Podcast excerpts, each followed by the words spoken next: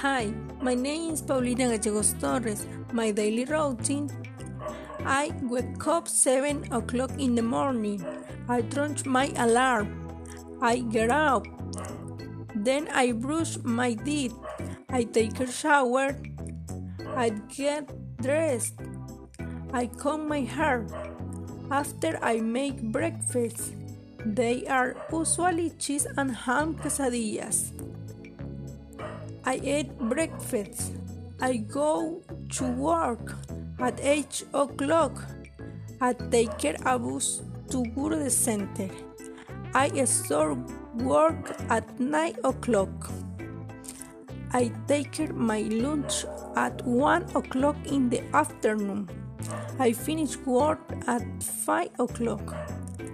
I go home. I arrive home at 6 o'clock take one word hours rest. After a cook dinner i ate my dinner. I do my homework. Before going to bed i watch videos